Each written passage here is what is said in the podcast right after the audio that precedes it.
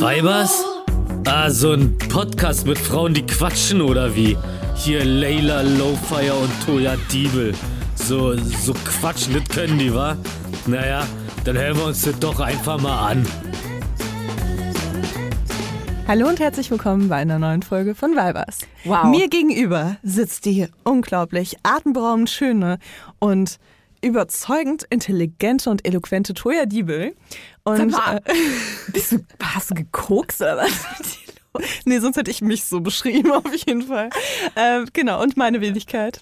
Leila Lofeyer. Ja, deine kleine Wenigkeit Leila kommt hier heute reingestiefelt in einem kurzen Minikleid, zeigt mir erstmal ihren Hintern in Cowboy Boots. Hier ich bin heute so richtig so ein, so ein richtiges Yeehaw-Outfit. Ja, sieht geil aus, sieht rattenscharf aus. Finde ich Dankeschön. wirklich. Seitdem ich nur noch die Hälfte meiner Brüste habe, passt mir dieses Kleid. Und ich habe das heute in meinem Kleiderschrank gesehen und dachte mir so, warum ziehst du das eigentlich nie an? Du hast das schon ein paar Jahre. Und dann habe ich mein Kind ins Auto gesetzt. Und ich kann dir sagen, sobald man sich auch nur so mehr als 10 Grad nach vorne beugt, sieht man den kompletten Hintern, weil das so absteht, weißt du? Es, ist halt, äh, es ist gar nicht so super, super kurz, es ist schon sehr knapp, aber es ist nicht super kurz. Aber es steht so ab und dadurch sieht man echt einfach den kompletten Hintern. Habe ich noch nie drüber nachgedacht, wie man eigentlich Kinder in den Kindersitz setzt, wenn man ein kurzes Kleid anhat. Vielleicht muss man da eigentlich dann so komisch in die Hocke gehen. Weißt du, jetzt würde man so kacken. Nee, dann rutscht das auch hoch. Ich habe verschiedene Sachen vorhin probiert. Ähm, und das Einzige, was ging, war, ich habe meinen Arsch, also meinen blanken Arsch, gegen die Autotür gedrückt von innen, damit da möglichst niemand was sehen kann. Habe gehofft, dass die Fensterscheiben hinten genug getönt sind, dass man da nicht sieht. Schön. Und habe mich dann über mein Kind gebeugt. Also das Problem ist nicht dieses Ein- und Ausheben, sondern dieses Anschnallen, weißt du? Da musst du dich ja so richtig... Da bist du ja so richtig mit dem ganzen Körper am Auto drin. Da steht wirklich noch der Hintern raus. Soll, soll ich dir was beichten? Hm? Ich, wusste, ich wusste ein Jahr lang nicht, wie ich mein Kind anschneide. Oh, wirklich? Das hat immer mein Partner gemacht. Okay, gut, ich dachte gerade, du hättest es nicht angeschnallt. Das sitzt so. immer bei mir auf dem Schoß. Das kann auch schon Auto fahren. Das hat meine Mama auch mit mir gemacht. Das hat mir auch nicht geschadet. Nee, nee, Spaß. Also natürlich ähm, war das immer sicher und richtig angeschnallt, glaube ich zumindest. Aber tatsächlich hat es immer mein Partner gemacht und ich habe mich versucht, da immer so rumzuwinden, weil ich glaube, ich so ein großes Ego habe, dass ich mich dann irgendwie so nach einem Dreiviertel, sagen wir mal nach einem halben Jahr, habe ich mich nicht mehr getraut zuzugeben, dass ich das eigentlich, dass ich es noch nie gemacht habe. Oh Gott, äh, schrecklich. Ach, willst du kurz mit runterkommen, das Kind anschneiden, weil ähm, ich wollte noch was anderes im Auto nachgucken. Naja, jetzt weiß ich's. Keine, keine Sorge, Leute. Ich, man muss aber auch zugeben, dass es teilweise echt krass kompliziert ist, wie man so ein Kind in so einen Kindersitz packt. Ey, sorry, aber äh, also, also komplizierter wäre es ja nur, wenn du irgendwie mit einem Schraubenschlüssel und irgendwie welchen so Handwerkzeug die Kinder direkt in den Autositz reinschrauben müsstest. Also das ist auch super kompliziert. Tausendmal rumgewickelt und gegurtet. Ja, wo welcher Gurt hin muss und so. Boah, ja. Also Babyschale fand ich noch schlimmer als Kindersitz. Wirklich? Ja. Das fand ich ja mega einfach. Ich hatte aber auch ein richtig geiles Schal. Macht zack, zack, knick, knack, klick, klack. Ja, ich hatte Drin. eigentlich auch so eine Schale, wo, wo noch so ein Unterboden war, ne? Wo man nur den Unterboden reinmacht und dann kann man die Schale draufstellen, dann geht's super easy. Ja. Habe ich aber natürlich nicht da reingemacht, sondern ich habe die Babyschale immer unter den ohne den Unterboden ins Auto. Super boring jetzt. Weibers, ähm, kein Mutterpodcast. kein Mutterpodcast. So, äh, apropos kein Mutterpodcast. Ich Ja. habe heute jemanden zur Vas- Vasektomie gefahren. Das fand ich mega witzig. Warte mal ganz kurz. Das ist aber nicht die erste Person in deinem Leben, die du zur Vasektomie gemacht hast. Tatsächlich Das nicht. ist dein Hobby. Ich, ich habe schon überlegt, ein Business daraus zu machen. Das Vasektomie. Nee, Vasektomobil. Das Vasektomobil. Wirklich, Leylas Vasektomobil. ich war richtig gut darauf vorbereitet, weil ich wusste ja so auch, wie das so abläuft und konnte so richtig auf die Bedürfnisse eingehen, hatte so Snacks dabei. Schon so ein Kühlkissen auf dem Beifahrersitz. Was, ich habe meinen Beifahrersitz ausgebaut, da ist jetzt so, so ein Kühlsitz. Gott, ey. Das wäre so witzig. Kannst du noch mal kurz erklären, was das genau ist, eine Vasektomie? Ähm, Schnipp, schnapp. Ja, genau, da werden die Samenleiter des Mannes durchtrennt.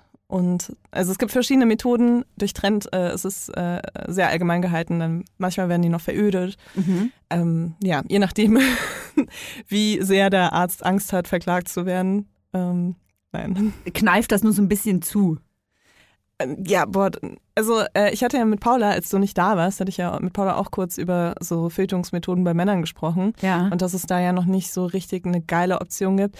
Aber da hatten wir auch über so einen Schalter gesprochen, den man sich so einbauen Das ist geil, lassen ja. kann. Ähm, Das fände ich richtig geil. ja, das finde ich auch, also macht einfach voll Sinn. Ich frage mich nur, was wo, ist der, passiert wo ist der Schalter aber dann? an den Samenleitern? Also ach, da muss der Arzt dann irgendwann draufdrücken. Das geht nicht, man, man selber Nee, kann nee, das ich glaube, nicht machen. Ich glaube, das ist so gemacht, dass man das selbst abschalten kann, oder? Achso, nee, es würde ja mehr Sinn machen, wenn der Arzt das macht. also ich kann mir, ich kann doch, der Mann kann sich doch selber nicht an den Samenleitern rumschalten. Ich bin uninformiert, merke ich gerade. Aber ich habe mir auch gedacht, wie ist das denn, wenn man beim Sex dann an den Schalter kommt? sich auf einmal selbst Ah, schwanger. befruchtet. Scheiße, ey. Das ist auf jeden Fall, ja, man muss da nochmal drüber nachdenken. Aber ich habe heute, äh, wir haben auch, ähm, äh, nee, ich habe heute auf Instagram das nochmal zugeschickt bekommen mit dem Samenschalter. Muss ich mir nochmal Gedanken machen, dann bringe ich das nochmal eine Folge mit. Oh, ich finde, wir sollten auch nochmal so eine richtige Verhütungsfolge machen. Ich will auch mal meinen Senf dazugeben. Jetzt Kommt wer? Werbung. Kommen wir zu unserem heutigen Werbepartner und zwar Emma Matratzen. Also man weiß es vielleicht nicht, aber es ist schon 22 Uhr. Wir sitzen hier Mhm. auf dem Boden. Wir sind müde. Seit Stunden nehmen wir hier auf. Und ich freue mich über nichts mehr, als gleich nach Hause zu fahren und mich auf meine Emma-Matratze zu legen, weil ich habe letzte Nacht woanders geschlafen. Und ich habe es Die Person hatte keine Die Emma-Matratze. Person hatte keine Emma-Matratze. Ich weiß nicht, wie das passieren kann, dass ich noch eine Person kenne, die keine Emma-Matratze hat. Aber ich hoffe spätestens, wenn diese Person diese Werbung hört, wird sich das ändern. Es äh, ist einfach wirklich eine Matratze, die auf die Bedürfnisse, auf die, ich sag mal, die haben alle Bedürfnisse, die Menschen so haben beim Schlafen, in einen Topf geworfen und haben die perfekte Matratze für alle gemacht. Mhm. Und äh, da gibt es natürlich dann auch verschiedene Varianten. Ich habe die Emma 25 Hybrid und bin super happy mit der. Nicht nur, weil sie 10 Jahre Garantie auf den Matratzenkern hat, äh, sondern auch, weil ich die Easy 100 Nächte Probe schlafen konnte. Noch dazu ist der Härtegrad individualisierbar. Das heißt, man kann sie äh, umdrehen und dann ist sie entweder weicher oder härter. Und sie hat eine Bewegungsabsorbierung für einen ruhigen Schlaf, was gerade mit anderen Menschen, vor allem kleinen Menschen im Bett, ein äh, Segen ist, kann man sagen. Mhm. Und wenn wir schon von kleinen Menschen sprechen, dann kann ich dir sagen, diese kleinen Menschen profitieren in meinem Haushalt sehr von Emma-Matratzen, denn ich habe mir zwei davon nach Hause geholt. Dass hier keiner auch noch Ärger macht, ich habe die und ich habe die Matratze. Nein, die liegen komplett gleich und ich bin wirklich begeistert. Und wenn ihr euch jetzt sagt, hey, aber ich habe hab doch gar keine Kinder, Toja, und ich selber hab schon eine Matratze. Vielleicht habt ihr ja sowas wie Tora zu Hause. Boah, Ein ja, Hundekind. Inzwischen wirklich, also wir sind auch in Emma-Matratzen. Oh, boah, das ist so eine krasse Werbung hier, aber ihr seid ein Also, Emma-Haushalt. wir sind ein Emma-Haushalt. Ich habe eine Emma-Matratze, mein Kind hat eine Emma-Matratze. Der und Hund Tura, mein Hund, hat auch einfach eine kleine Emma-Matratze, die ich äh, sehr liebe und auf die ich mich teilweise sogar drauflege, weil ich liebe das manchmal auf dem Boden zu liegen.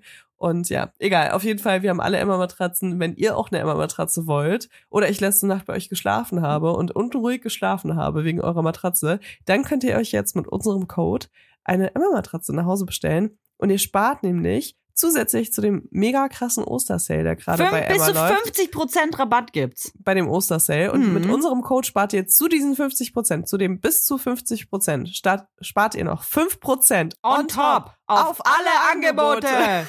Geht dafür einfach auf emma-matratze.de slash vibers 2024.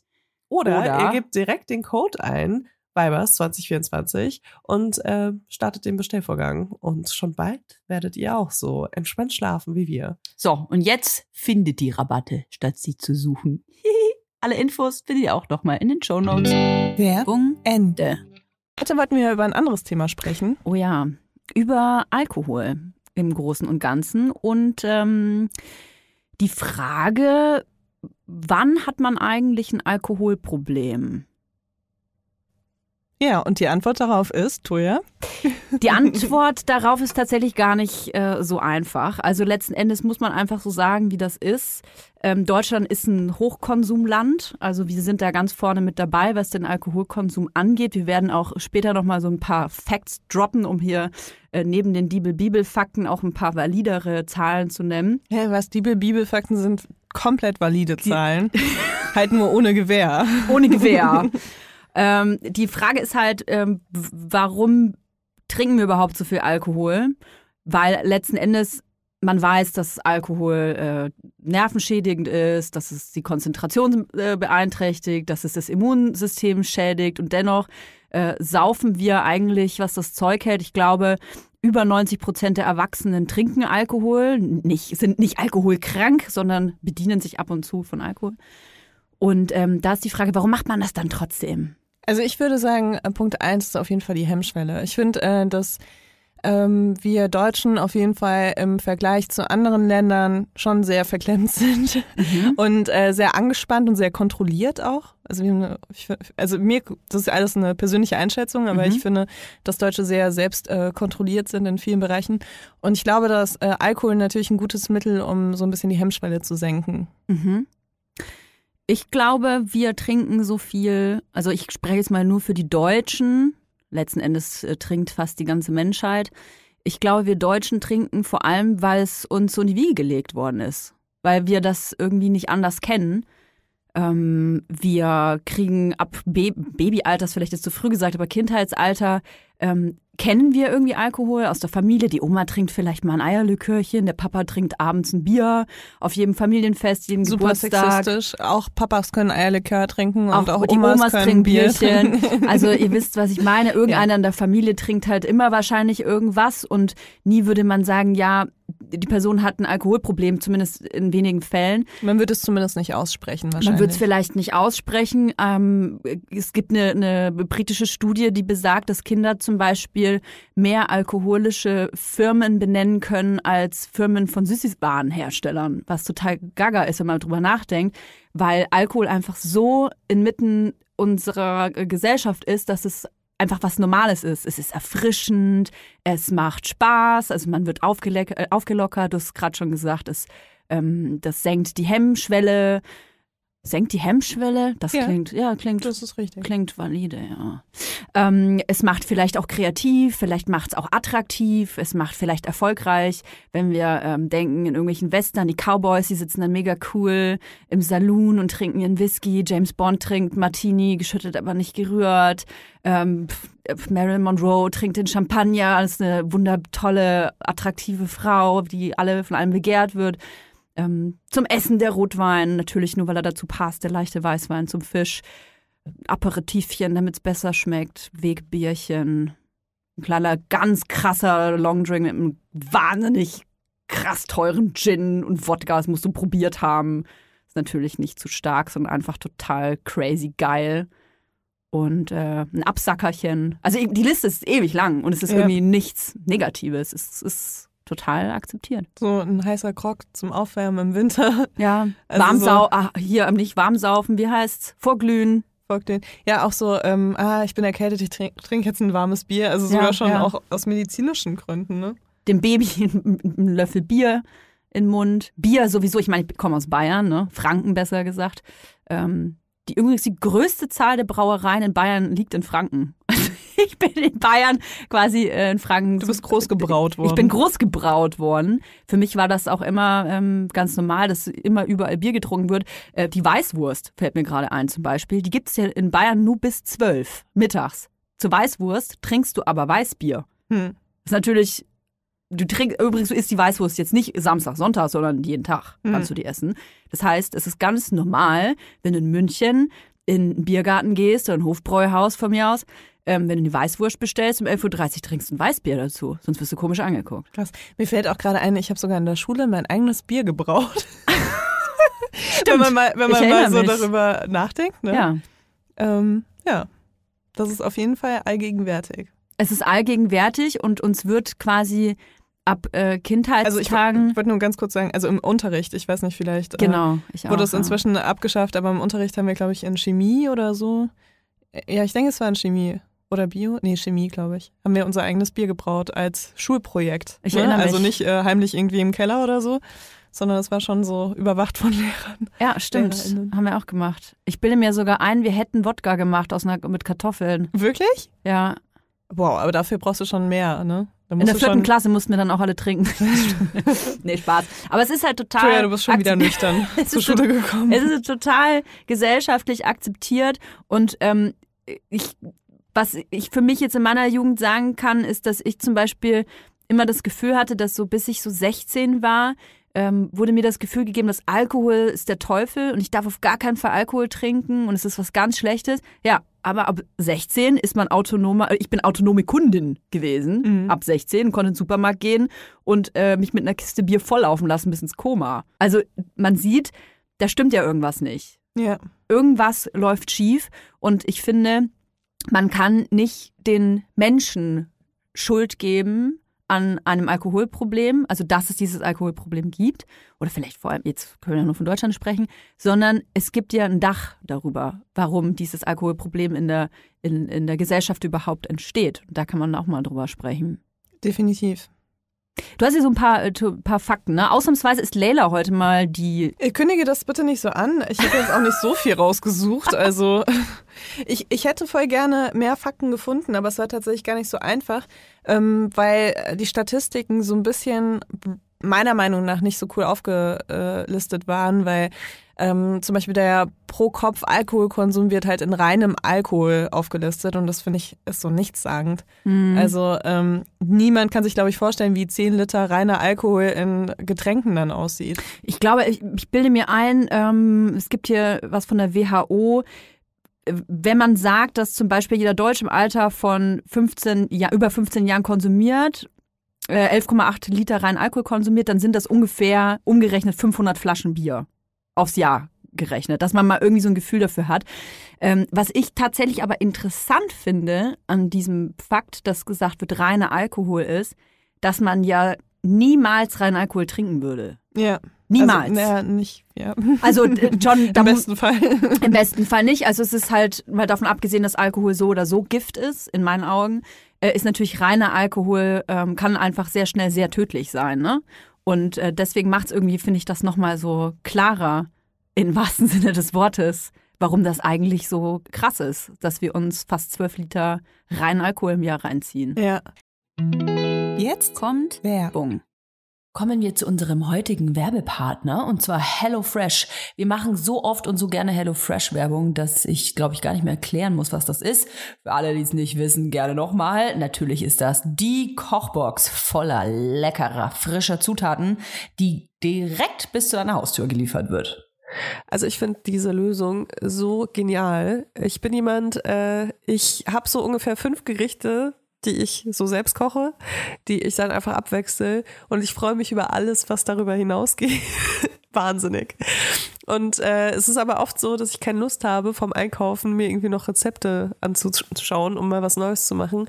Und mit HelloFresh erledigt sich das total, weil du kannst dir ähm, auch aus der App die wöchentlichen Gerichte aussuchen, aber du kannst dich auch überraschen lassen. Und die Gerichte sind so abwechslungsreich und da ist immer für jeden was dabei. Als ich das erste Mal von HelloFresh gehört hatte, dachte ich mir so, what? Ich lasse mir doch nicht von jemand anders vorschreiben, was ich hier zu essen und zu kochen habe. Aber ganz ehrlich, es gibt wöchentlich über 30 verschiedene Gerichte und da immer wieder neue Ideen, neue Inspirationen zu bekommen, ist echt geil. Denn ich sag dir, als kochende Mutter habe ich ganz schnell keine Ahnung mehr, was ich kochen soll. Wenn es hier Lasagne und einmal Tomatensoße und dann noch Fischstäbchen gab, dann weiß ich irgendwie gar nicht mehr, was ich kochen soll. Und das Geile bei HelloFresh ist, ist, dass du eben wöchentlich aussuchen kannst aus 39 verschiedenen äh, Gerichten, was du essen möchtest. Und ähm, ich habe auf jeden Fall schon super oft Sachen gekocht, auf die ich niemals gekommen wäre. Und das Geile ist, dass du die ganzen Portionen hier so bekommst, dass du auch nichts wegschmeißen musst. Also du kochst wirklich pro Gericht alles weg und das ist einfach nur mega geil. Und am Schluss gehst du als die Königin der Köchin aus der Küche, weil alle begeistert sind, was du wöchentlich Geiles auf den Tisch zauberst. Also ich lese euch mal so ein paar Rezepte vor und ich versuche mich zusammenzureißen, weil die so lecker klingen. Also zum Beispiel vegetarisches Maronenpilz-Ragout. Das ist für mich so ein richtiges Herbst-Kuschelessen, wo man sich so, Ja, so weihnachtlich finde ich auch. für mich ist es herbstlich. Aber der Kamin ist auf jeden Fall an, während man das isst. Das ist ganz wichtig. Perlenkuskussalat mit Ziegenkäse. Und da gibt's natürlich auch Fleischgerichte, wenn man darauf Lust hat. Äh, zum Beispiel Hähnchenbrust in Salbei-Thymian-Marinade. Was ich ja total geil finde, ist, dass man sich zum Beispiel durch die ganzen Fleischgerichte gar nicht durchwuseln muss, wenn man gar kein Fleisch isst. Man kann es einfach ausblenden. Man kann sich einfach nur vegetarische oder vegane Gerichte anzeigen lassen. Oder man kann sich einfach auch nur 15 Minuten Gerichte anzeigen lassen, wenn man keinen Bock hat auf so aufwendige Gerichte. Und ich sag euch, alleine diese Option ist als Mutter sehr geil. Ach so, eine Sache noch, weil ich nachvollziehen kann, dass wenn man das Wort Abo-Modell hört, dass man direkt Panik bekommt und denkt so, oh mein Gott, da bin ich für immer drin gefangen. Ihr seid, wenn dann, gefangen in der Lecker-Word. Was ich aber eigentlich sagen will, das Abo-Modell von HelloFresh ist absolut flexibel. Ihr könnt euch die Lieferung jederzeit anpassen. Ihr könnt pausieren und ihr könnt natürlich auch jederzeit kündigen. Also, gar keine Panik. Es ist ein richtig geiles Abo. Und selbstverständlich haben wir ein Extra für unsere Hörer und Hörerinnen mit dem Code HF Vibers. Alles groß geschrieben. HF Vibers. Da spart ihr nämlich in Deutschland bis zu 120 Euro, in Österreich bis zu 130 Euro und in der Schweiz bis zu 140 Schweizer Franken. Und den kostenlosen Versand gibt's für die erste Box obendrauf. Ich wollte noch kurz sagen, dass der Code auch für ehemalige und neue Kunden und Kundinnen gültig ist. Ja, ja. Und die Ersparnis variiert natürlich je nach Boxgröße. Alle Infos findet ihr wie immer auch in unseren Shownotes. Werbung Ende. Was ich gedacht hätte, was mich sehr überrascht hat an den Statistiken, war, ähm, dass äh, 2020, also im ersten Corona-Jahr, Mhm. der Alkoholkonsum krass gesunken ist. Da hätte ich nämlich gedacht, einfach, einfach vom Gefühl her, dass mehr Menschen trinken, aber es macht natürlich total Sinn, wenn man darüber nachdenkt, weil viel weniger Veranstaltungen stattfinden. Also wir gerade hier in Berlin, Mhm. ähm, in der Branche, in der wir, wir arbeiten, könnten wir außerhalb von Corona jeden Abend auf irgendein Event gehen und Umsonst da kostenlos auch noch Ja. Alkohol trinken, Ja. weil die Events komplett von Alkoholherstellern gesponsert werden und man Ja. da so viel trinken kann, bis nichts mehr da ist. Ja. Also, und das fällt natürlich alles weg und das ist auf jeden Fall richtig viel. Und gut, das ist jetzt natürlich Berlin, die Branche und so weiter. Also es ist jetzt nicht, South City. ja, es ist auf jeden Fall ein bisschen South City. Aber ähm, natürlich auch äh, alle anderen Zusammenkünfte von äh, Menschen und Menschen sind Gesellschaftstiere und äh, trinken zum Glück auch mehr in Gesellschaft als nur alleine. Ja. Aber wenn ich mir jetzt natürlich so Instagram anschaue, die letzten zwölf bis äh, 14 Monate, hätte ich das Gefühl gehabt, dass die Leute mehr trinken, weil irgendwie hat sich das auch so ein bisschen etabliert. Wir haben auch schon mal darüber gesprochen, ähm, dass äh, viele Accounts dann so ein bisschen auch Witze darüber machen, dass sie halt irgendwie dann halt nochmal ein äh, einen Abend was trinken, anstatt irgendwie zum hundertsten Mal ein Puzzle zu machen oder so. Also so eher so aus Langeweile und ähm, Das ist dann auch noch lustig, weil was soll ich sonst machen? Genau, es ist eher so ein bisschen lustig gemeint. Ähm, von wegen, ja gut, dann trinken wir jetzt halt nochmal die nächste Quarantäne und ich mache mir einen Quarantini. Und das äh, habe ich noch nie gehört. Ah, das ist ja ganz kreativ. dann bin ich auf jeden Fall in einer anderen Bubble als du, muss ich sagen. Das habe ich echt oft gehört. So. Quarantine. Ich habe so richtige Rezepte dafür in meinen Insta-Stories, denen ich so folge. Ist dann ist da auch so ein, so ein bisschen so eine Flüssigkeit von so einem Schnelltest noch mit drin? Nee, das ist ja äh, statt Schirmchen gibt's dann so einen Schnelltest mit rein. ja. Nee, aber das war in der ersten, äh, in der ersten freiwilligen Selbstquarantäne war das, glaube ich, so ein bisschen der Running Gag. Naja. Weiß gar nicht, ob die Leute das überhaupt noch witzig finden jetzt nach so vielen Monaten. Aber ähm, ja, das hat sich da schon irgendwie so etabliert. Deswegen habe ich das gegoogelt, weil ich wollte wissen, ob der Alkoholkonsum gestiegen ist und war echt ein bisschen überrascht. Ich hatte tatsächlich gelesen, dass der Alkoholkonsum vor allem bei sehr jungen Leuten, bei Teenagern, bei Jugendlichen gesunken ist, also enorm gesunken ist, allerdings bei jungen Erwachsenen gestiegen ist. Also vielleicht ist das auch genau diese Erklärung, dass, ähm, naja, ich möchte nicht, dass jeder jetzt auf Alkohol verzichten soll. Und äh, das ist auch keine Anleitung dazu, jetzt wie man am besten komplett auf Alkohol verzichten soll. Aber ich finde, dass es super wichtig ist, dass wenn man Alkohol trinkt und auch vielleicht gerne Alkohol trinkt, dass man ähm, diesen Konsum mal in Frage stellt. Also ganz unvoreingenommen, einfach sich selber einfach mal versucht zu beleuchten und zu gucken, wie viel trinke ich eigentlich. Und es gibt so ein paar Fragen, die ich mitgebracht habe, äh, für euch, für dich, Leila. Und die könnt ihr im Stillen von mir aus beantworten. Ich stelle sie einfach mal. Leila, du musst mir aber antworten. Okay. Trinkst du mehr als einmal die Woche Alkohol? Nein. Trinkst du manchmal was, bevor du dich mit einem Problem auseinandersetzt? Nein. Trinkst du wegen der Wirkung oder weil es dir schmeckt? Wegen der Wirkung. Mhm. Trinkst du manchmal, wenn du alleine bist? Nein. Hast du nach dem Trinken schon Ja. mal Erinnerungslücken ja. gehabt? ja, muss ich ja sagen, leider. Hast du das öfter? Also Erinnerungslücken, nein, ich meinte jetzt, ob ich alleine, ich habe auch schon alleine Wein getrunken zu Okay, Hause. okay. Äh, findest du, dass andere manchmal zu langsam ihre Drinks austrinken? Nein, Also trinkst du quasi schneller da an deinen Drinks nein, als nein, andere? Nein. Ich trinke langsamer immer. Kannst du dir vorstellen, über einen unbestimmten Zeitraum mit dem Trinken aufzuhören? Ja. Krass. Ich bin keine Alkoholikerin oder ich bin eine sehr bewusste Alkoholikerin. Das kannst du dir jetzt aussuchen, Toja. Naja, letzten Endes, äh, ich finde ich das Wort, was ist überhaupt ein Alkoholiker, eine Alkoholikerin? Ich finde, das muss man erstmal in den Raum stellen. Es ist natürlich ein äh, Begriff, der sehr stigmatisiert ist. Ähm, wann hat man Alkoholproblem, wann hat man keins, wann ist man Trinker, Trinkerin, ist man so ein, ähm, ich sag mal, so ein Genusstrinker, eine Genusstrinkerin, ein normaler Trinker, Trinkerin oder ähm, ist es eine Sucht? Mhm. So. Und ähm, eine Frage, die mich zum Beispiel total aus der Fassung gebracht hat, war, ob ich mir ähm, vorstellen könnte, über einen unbestimmten Zeitraum aufzuhören, zu, also aufhören zu trinken, aufhören zu trinken, aufzuhören zu trinken. Und da konnte ich ganz klar sagen, nein, konnte ich mir nicht vorstellen. Echt? Nee. Also unbestimmter Zeitraum heißt eigentlich sowas wie für immer. Nee, aber sowas wie, Leila, du hörst ab jetzt auf, Alkohol zu trinken und ich sag dir, wenn du wieder trinken Okay. darfst. Also du weißt es nicht. Ja, und da hättest du Nein gesagt? Ja. Okay, krass.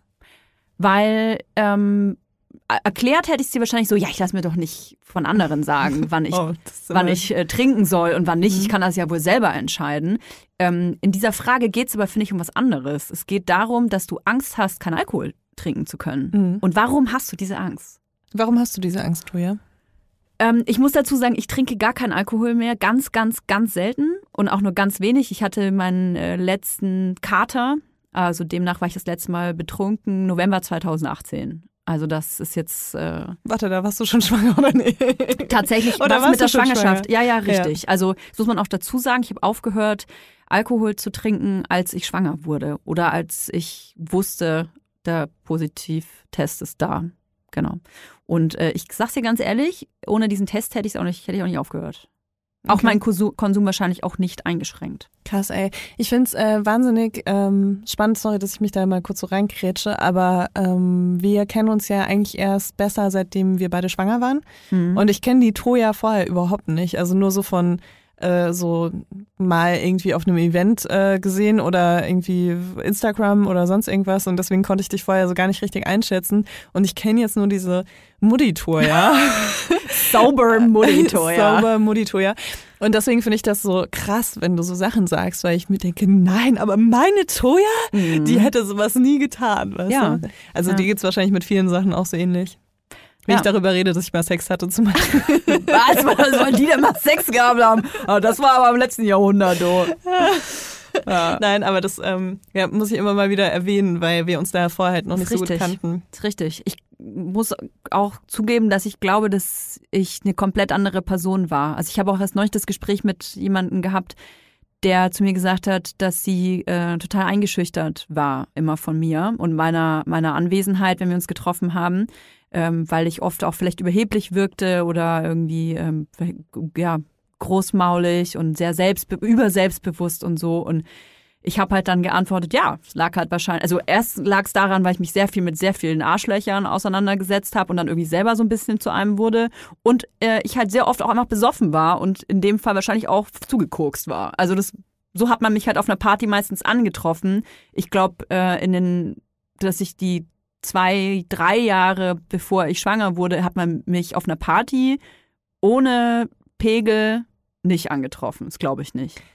Darf ich dich mal unabhängig davon, also nicht unabhängig, aber darf ich dich mal außerhalb von dem Thema was fragen? Hm. Würdest du denken, dass, ähm, wenn du nicht schwanger geworden wärst, dass du beruflich jetzt am gleichen Punkt stehen würdest? Nee, glaube ich nicht. Glaube ich nämlich auch nicht. Das Mhm. ist halt voll krass, ne? Weil eigentlich Ja. ist ja so eine Schwangerschaft ähm, in unserer Branche ja so ein bisschen so ein negativer Einschnitt in Mhm. viel, vielerlei Hinsicht, leider immer noch. Und zwar nicht, weil wegen den Muttis, sondern eher wegen den Menschen außenrum. Hm. Und ich habe auch das Gefühl, dass ähm, so eine Schwangerschaft aber auch sehr viele positive Aspekte mitbringen kann, gerade wenn man irgendwie ein Leben hat. Mhm. Also natürlich ist das jetzt nicht, äh, ey, ihr habt ein ungeordnetes Leben, werdet schwanger, ne? Überhaupt nicht. Um Gottes macht euch Willen, vorher um Gedanken darüber, das will ich gar nicht sagen. Nee. Aber ähm, Aber wenn es dann so passiert, dann bringt es oft auch was Positives mit sich. Also ich kann dir nicht sagen, ob ich ähm, weniger erfolgreich wäre, wahrscheinlich schon. Ich wäre aber in einer ganz anderen Branche. Also ich wäre tiefer wahrscheinlich in die, ähm, ich sag mal, Werbung und Filmproduktion reingegangen und da vielleicht noch einen höheren Titel, noch einen höheren Titel. Ich wollte mich damals schon selbstständig machen, hätte wahrscheinlich irgendwie eine Produktionsfirma gegründet oder eine eigene Werbeagentur gegründet und äh, weiß aber jetzt im Nachhinein, dass es diesen Strudel in meinem Fall nur verfestigt hat, hätte. Also ähm, das war wirklich, das war die falsche Branche auch für mich. Ich bin da nicht, bin da nicht für gemacht. Also inhaltlich ja, aber ich bin wie ein Magnet für so, ähm, ah, wie sagt man denn da? Toxische Menschen? Mm, mit denen kann ich meistens eigentlich zurechtkommen, sondern eher mit Verlockungen, Versuchungen. Okay. Mhm. Ich bin absolut ähm, nicht resistent gegen sowas. Krass. Also Weil jetzt habe ich dich so Ja. voll als so selbstdisziplinierten Menschen Null. irgendwie vor mir. mm, mm, mm. Deswegen ähm, schockiert mich das dann manchmal Also schon. was Substanzen angeht, ne? Ich kann das jetzt nicht auf andere Bereiche übertragen, aber Mhm. ich bin absolut ähm, unfähig, Nein zu sagen, wenn es um Substanzen geht. Und das Problem, äh, was bei mir der Alkohol ausgelöst hat, war, dass du ganz am Anfang gesagt hast, die Hemmschwelle. Die Hemmschwelle zu noch mehr. Und ich glaube, bei mir ist es gar nicht so der Alkohol rein gewesen. Also ich habe super gerne getrunken, auch mal äh, tagsüber, so Daydrink, Daydrinking, nennt- romantisiert Wow, man ja. das ja. Also nicht während der es Arbeit. ist auch Instagrammable, wenn man Daydrinking nennt. Ach ja, so ein, so ein, was trinkt man da immer? So ein Aperol Spritz in der Sonne mittags um 13 Uhr. Rosé. Rosé. ein äh, Sauvignoni, Chardonnay in der Sonne. Ja, es ist total cool und hip und total Berlin, wenn man äh, mittags säuft, nicht. Es ist, ähm, sollte man sich fragen, warum man das macht. Auf jeden Fall äh, war bei mir das der Mischkonsum. Also sobald ich halt zwei Gläser Wein intus hatte, hatte ich halt ein Telefon in der Hand und habe das Koks-Taxi angerufen. Das ist natürlich eine total fiktive Geschichte, die wir jetzt gerade erzählen. Aber ja, Total. das habe ich Es schon gibt, von es gibt kein Koks-Taxi. Es, Es gibt gibt, es gibt keine. Nummer. Keine Ahnung. Ja, ja. Noch nie gehört. Aber trotzdem, äh, weißt du, machst du halt gleichzeitig Witze darüber, ne? Ja, also es es ist- ähm, es ist schwierig, weil man hat äh, diese, diese Art, wie man darüber spricht, glaube ich, so verinnerlicht, Ja, definitiv. ähm, dass es sehr schwer ist, da rauszukommen und nicht die ganze Zeit da Witze dar- darüber zu machen, dass man eigentlich ein Problem hat. Weil du Ja. hattest ja in dem Moment auf jeden Fall ein Problem, da hast du ja sch- schon öfter auch drüber gesprochen, ja. dass ähm, das auch einen Showdown hatte, die ganze Mhm, Phase. mhm. Und ähm, vielleicht magst du nochmal darauf eingehen? Also ich kann sagen, warum ich das Problem nicht erkannt habe. Und zwar, weil ich mich in einem Umfeld von Menschen ähm, aufgehalten habe, die genau das gleiche Problem hatten. Und was passiert, wenn alle das gleiche Problem haben, gerade was Substanzen angeht? Man romantisiert das mega. Ich kann mich erinnern, dass es, ähm, dass es so oft die Situation gab, dass man zusammen Drogen genommen hat und während man diese Drogen genommen hat, gesagt hat, ja, das mache ich aber übrigens nicht so oft. Oder hey, bei mir, ich habe nur wirklich super gutes Zeug, weil was anderes nehme ich auf gar keinen Fall. Und ich mache das auch, ja klar, ich bin zwar jetzt schon seit 48 Stunden wach, aber das passiert eigentlich nur alle paar Monate mal. Und dann so, lol. Letzten Monat war es auch schon so. Also man hat sich das halt immer so, so zurechtgeredet. Und indem man Menschen um sich hatte, die dann alle so, ja, stimmt, das mache ich auch so und ja, bei mir ist das auch so, hat man sich, hat man so eine Safe-Bubble gehabt, dass man natürlich auch immer wieder nur mit diesen selben Personen ähm, weggegangen ist. Weil da konnte man quasi sein Problem voll ausleben. Und ich äh, will da keinen Hehl draus machen. Das war für mich auch eine geile Zeit. Ich hatte da auch wahnsinnig viel Spaß. Das Problem ist, dass der Spaß nur am Anfang da war. Und dann ähm, ist es sofort sehr schnell eigentlich, sag, ja, bergab gegangen. Also so, dass die Wirkung schnell nicht mehr die war, die es am Anfang war, dass äh, ich immer mehr nehmen musste, dass die Kater immer schlimmer waren, dass meine psychischen Probleme anfingen, dass diese psych psychischen Probleme sich auf meine Familie übertragen haben, auf meinen Freundeskreis, auf meine Arbeit übertragen haben. Und ähm, das allerletzte, für das ich das verantwortlich gemacht habe, war mein Konsum. Mhm. Ich habe immer gesagt, ja, ich arbeite halt zu viel und ich habe halt sowieso familiäre Probleme und das ist sowieso alles so. Aber niemals hätte ich zugegeben, ja, es liegt einfach daran, dass ich einfach mir am Wochenende die Birne voll hau. So. Und ähm, weil das natürlich, auch wenn es der, der, der schlimmste Schaden ist, den du dir zusetzt, auch dein größter Safe Space ist. Weil es die einzige Zeit ist, wo du von all dem abschalten kannst. Das ist ein Teufelskreis. Du machst was, was dir schadet, aber es hilft dir auch, da rauszukommen. Es wird immer schlimmer und die Zeiträume werden immer kürzer, bis du halt, bis irgendwas passiert, ja. Und in meinem Fall war es halt so ein, ich würde sagen, halt so ein Mental Breakdown, ne? Also einfach so, ich habe angefangen, Angststörungen zu bekommen, Panikattacken zu bekommen, was ich vorher noch nie gehabt habe. Ich habe äh, Depressionen gehabt. Ich, ich äh, musste bei so einer Nothotline, ich habe schon mal erzählt, Nothotline anrufen. Ähm, also es ist körperlich auch geworden. Meine Psyche hat sich auf meinen Körper ausgewirkt und ich war nicht mehr belastbar. Egal was, wenn du mich, mich gefragt hast, ja Toja, was ist denn jetzt? Ich dachte, du kommst jetzt in einer halben Stunde, habe ich sofort heulen angefangen. Ja. Krass. Und es waren eigentlich alle Alarmglocken da. Und dann bin ich schwanger geworden und ähm, bin sehr, sehr froh darum, muss ich sagen, weil das wie so ein Weckruf war für mich. So. Ja. Ja, krasses Thema heute auf jeden Fall. Wenn ihr ähm, jetzt äh, schon ein großes Magengeschwür habt, äh, in unserer Folgenbeschreibung findet ihr auf jeden Fall äh, Nummern, an die ihr euch wenden könnt, Ja. ähm, die äh, euch helfen können, wenn ihr in einer Situation seid, die der, der hier ähnlich ist oder ähm, wenn ihr auch co-abhängig seid. Ähm, das Wichtiges heißt, wenn Thema. Ihr, wenn ihr jemanden äh, sehr nah in eurem Umfeld habt, der abhängig ist oder die abhängig ist und ähm, davon betroffen seid. Ja, man muss auf jeden Fall auch über Co-Abhängigkeit sprechen. Mhm. Ähm, dazu möchte ich etwas erzählen, ähm, was mir jetzt auf jeden Fall schon so ein bisschen die Luft wegschnürt. Äh, ich bin ja mit 17 nach Berlin gezogen und mit 18, 19 habe ich jemanden kennengelernt, der stark alkoholkrank war oder wahrscheinlich immer noch ist. Wusstest du das zu dem Zeitpunkt? Äh, nee. Ich habe äh, denjenigen im, im Nachtleben kennengelernt, ähm, habe mir da am Anfang nicht so viel Gedanken drüber gemacht, muss ich sagen. Und äh, das dann erst mit der Zeit ähm, mitbekommen, als ähm, also ich war nicht mit demjenigen zusammen, sondern ich war einfach sehr eng befreundet.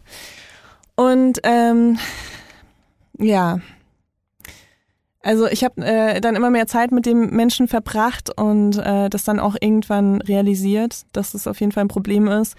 Und dieser Mensch hat auch schon sehr viele ähm, Entzüge gemacht. Wie hast du das gemerkt, dass es da ein Problem gibt mit Alkohol? Ähm, bei ihm war das so ganz krass phasenweise. Also es war nicht so, dass er wirklich jeden Tag getrunken hat, sondern ähm, Ein sogenannter Etappensäufer. ja, es war so zyklisch. mhm. Also es hat meistens angefangen mit, ah, okay, er trinkt jetzt einmal was. Und so, wir müssen uns alle gar keine Gedanken machen, er trinkt jetzt einmal was. Dann eine Woche später trinkt er wieder einmal was. Und dann war das, glaube ich, unterschiedlich von den Abläufen her. Aber ähm, was auf jeden Fall als nächstes passiert ist, ist, äh, dass er sich in, seinem, in seiner Wohnung verbunkert hat, ähm, nur noch äh, Alkohol bestellt hat, ähm, die ganze Wohnung voller Flaschen war und dann musste er in die Klinik. Also das war ähm, schon, es hatte schon immer wieder den gleichen Ablauf, nur die Gründe, die Umstände waren irgendwie an, anders, was dann noch mitgespielt hat. Äh, konsumtechnisch war anders und ähm, oft auch die Leute, die er dann so um sich rum haben wollte in der Zeit, war irgendwie auch, hat auch immer wieder gewechselt. Und Ach, er war öfter in der Klinik auch. er war öfter in der Klinik, ja. Und ich ähm, habe ihn auch einmal hingebracht. Ähm, und ja, also ich habe ich hab ihn da schon auch sehr begleitet in der Zeit, wo wir befreundet waren. Ähm, ich, Ganz kurz, wollte Ja. er selber in die Klinik oder man muss das ja immer selber Ja. so wollen? Das ist ja leider auch ein bisschen so ein Problem, ne? ähm, boah, ich will jetzt nicht lügen, ne? Ich glaube, ich habe einmal einen Krankenwagen gerufen. Aber ich weiß nicht, es, es verschwimmt alles so, ne? Weil ich war sehr jung noch zu der Zeit. Ich war selbst eigentlich noch zu, in dem Moment, wo, wo ich viel Zeit mit diesen Menschen verbracht habe, war ich noch so, ey, Alkohol ist cool, Drogen sind cool, ne? Also ich war gar nicht so, dass ich mir da wirklich krasse Gedanken drum gemacht hätte. Ich dachte halt so, oh, ja, okay, der hat halt ein Problem damit. Also ich habe mir über meinen Konsum nicht so viel Gedanken gemacht. Und es war auch, ich war sehr jung und habe noch sehr viele Sachen ausprobiert in meinem Leben und so. Deswegen, ich, das verschwimmt alles so in meinem Kopf. Also ich weiß, dass er irgendwann immer selbst an so einem Punkt war und ich ähm, kann mich auch an eine Phase erinnern, da habe ich tatsächlich den Kontakt mit ihm abgebrochen, weil ich das nicht mehr ertragen konnte. Ähm, weil er hatte so die Möglichkeit, dass er sehr viele Menschen um sich geschart hat. Auch in diesen Phasen, wo er dann wirklich sehr viel Alkohol konsumiert hat. Und der hat dann so richtige Saufgelage halt zu Hause veranstaltet. Und Also Partys. ja, nee, aber das waren schon so, also wer da nicht gesehen hat, dass da ein Mensch ist, der ein Problem hat, der war wirklich blind. Ne? Mhm. Also wenn da, wenn du in die Wohnung reinkommst und alles ist voller Flaschen Mhm. und äh, da ruft dich jemand an und sagt so, ja hier bring, komm mal vorbei und bring mal das und das und das mit, ne? Mhm. Und du dann so merkst, okay, du wurdest eigentlich hier gerade nur als äh, Flaschenboote ähm, irgendwie organisiert und äh, da hatte jemand ein krasses Problem und dann bleibst du aber dort und trinkst mit demjenigen. Das konnte ich mir irgendwann nicht mehr anschauen, ne? Also da habe ich Mhm. mich dann so ausgeklinkt und dann habe ich dann erst den Anruf bekommen, wenn er wieder in der Klinik war. Und dann habe ich mich halt wieder um den gekümmert und ähm, bin halt wieder in die Klinik gegangen und so weiter. Und das war schon irgendwie krass. Ich habe auch nie so darüber geredet, weil ja auch super viel negative Emotionen natürlich mithängen. Und ich habe auch mit diesen Menschen überhaupt nichts mehr zu tun. Ähm, aus anderen Gründen, die aber auch mit Alkoholismus zu tun, zu tun haben. Und das ist einfach, das ist mir letztens wieder eingefallen. Ich habe das komplett vergessen. Verdrängt. Ja, vielleicht, verdrängt, ja, auf jeden Fall. Und äh, das war schon echt krass, ne? Ne? Mhm. Und auch vor allem dieser Entzug, wenn man so, so jemandem zuschaut, wie er so einen Entzug macht und wirklich die ersten Tage einfach so, boah, die, die kriegen richtig starke Medikamente auch, dass sie das überhaupt aushalten, ne? Mhm. Und ich glaube, man vergisst das manchmal, dass Alkoholkranke eben nicht einfach einen starken Willen brauchen, sondern die sind wirklich krank. Mhm. Und ähm, es gibt auch Alkoholkranke, die gehen in Entzug und die können nicht einfach aufhören zu trinken, sondern die müssen so langsam runtergestuft Richtig. werden, weil äh, der Körper sonst äh, kollabieren könnte daran. Ne? Mhm. Das ist einfach so so krass, wenn du da, wenn du das überlegst. Und ähm, es ist wirklich, also wir haben sehr viele Nachrichten bekommen auf Instagram. Ich habe mir auch äh, viele ähm, markiert irgendwie für die Folge heute. Äh, müssen wir schauen, wie viele wir schaffen. Aber es gab auch sehr viele Nachrichten von Co-Abhängigen, die eben äh, AlkoholikerInnen in ihrem Umfeld haben, die dann gesagt haben, ich verstehe das einfach nicht. Wie kann jemand in so einer Lebenssituation mit jeder Hilfe, die er bekommen kann, nicht aufhören zu trinken? Mhm. Weißt du? Also ich glaube, vielen Menschen ist das gar nicht bewusst, wie Ja. was für ein krasser Kampf das ist. Und ich meine, klar, ist, ähm, dieses Spektrum ist einfach riesig. Ne? Das geht natürlich von, ähm, okay, ich habe jetzt ein bisschen zu viel Party gemacht, bis zu, ähm, man muss mich langsam vom Alkohol runterstufen, damit ich nicht sterbe. Ich glaube, dass eben genau das dieses Stigma ist, dass man von einem Alkoholiker hat oder Alkoholikerin hat, dass man denkt, jemand, der wirklich ein Alki ist, der liegt quasi fast in der Gosse. Das ist jemand, der unfassbar stark nach Alkohol riecht, der nichts gebacken kriegt, dem sieht man das an, der lallt. Das ist aber nicht der Fall. Es gibt auch ähm, Nicht immer zumindest. nicht immer. Das ist, das ist die letzte Stufe. Ja, also jemand, der wirklich ähm, so diese Stufe erreicht hat, der sieht vielleicht auch so aus und riecht vielleicht auch so danach. Aber ähm, ein Alkoholiker, eine Alkoholikerin kann super funktionieren. Das sind Leute, die gehen ihrer Arbeit nach, die können vielleicht ihr Familienleben irgendwie wuppen und äh, gleichzeitig äh, ihrer Sucht nachgehen. Und ich habe das ähm, ich, ich, ich kann dir nicht erklären, warum das so ist. Wahrscheinlich kommt das aus der Kindheit. Ich habe immer Männer in meinem Umfeld gehabt, die Alkoholiker waren, also ab frühester Kindheit. Und habe dann, ich weiß nicht, ob das die Erklärung oder Zufall ist, frage ich mich selbst, sehr viele Beziehungen gehabt mit Männern, die offensichtlich jetzt für mich im Nachhinein auch ein Alkoholproblem hatten. Also wo ähm, ich erinnere mich an einen, an einen Freund, den ich auch sehr lange hatte, der jeden Tag fünf Bier getrunken hat. Wow. Der hat jeden Abend fünf Bier getrunken. Und Ich finde jeden, jeden Abend ein Bier trinken schon bedenklich. ja, es ist eine Gewohnheit und dann fünf Bier, da, also jeder, selbst jemand, der trainiert ist, fünf Bier zu trinken, kann mir nicht erzählen, dass er nach fünf Bier nichts merkt. Also du bist einfach besoffen nach fünf Bier. Und das Wobei war viele AlkoholikerInnen ja auch das äh, Ding haben, dass sie äh, ein Getränk trinken Mhm. Und dann ändert sich so ein bisschen was und dann ändert sich gar nichts mehr und die trinken noch 20 weitere Mhm. und das ist, äh, die, die bleiben dann, also die sind nach einem Getränk schon beschwipst und bleiben dann so beschwipst, ohne dass es jetzt irgendwie, weißt du, ich würde halt irgendwann nach zwei Flaschen Wein würde ich halt anfangen zu kotzen und Ja. äh, weißt du, Ja. könnte mich nicht mehr artikulieren und alles und die sind aber dann so konstant. ist, das ist ja auch ein Problem, dass es einfach Menschen gibt, die konstant ein bisschen besoffen sind. Also so latent angetüdelt. Also das, was man dann wieder romantisiert und sagt, ja, äh, leicht ein Sitzen, keine Termine, leicht ein Sitzen, perfekt, ne? Dieses leicht ein Sitzen haben die ganze Zeit, also nie völlig klar zu sein, das ist, wenn man sich das doch mal vorstellt, das ist doch eigentlich was total krass ist. Und auf was ich hinaus will, ist, dass mir sehr spät erst äh, klar geworden ist, dass ich eigentlich ganz schön oft in meinem Leben co-abhängig war und immer das vielleicht auch selber so ein bisschen von mir weggeschoben habe, weil in einem Fall war es mir dann auch irgendwann unangenehm, weil ich selber auch gar nicht zugeben wollte, dass ich einen Partner habe, der ein Alkoholproblem hat, weil du musst ja dann darüber reden und das auch erklären und dann, weißt du, dann kommen natürlich auch sofort Nachfragen, ja, warum trennst du dich denn nicht?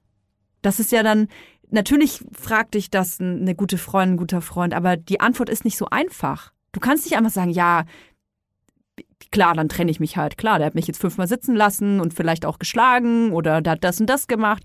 Ähm, der kriegt nicht auf die Reihe, dann trenne ich mich halt. Nee, so einfach ist es nicht.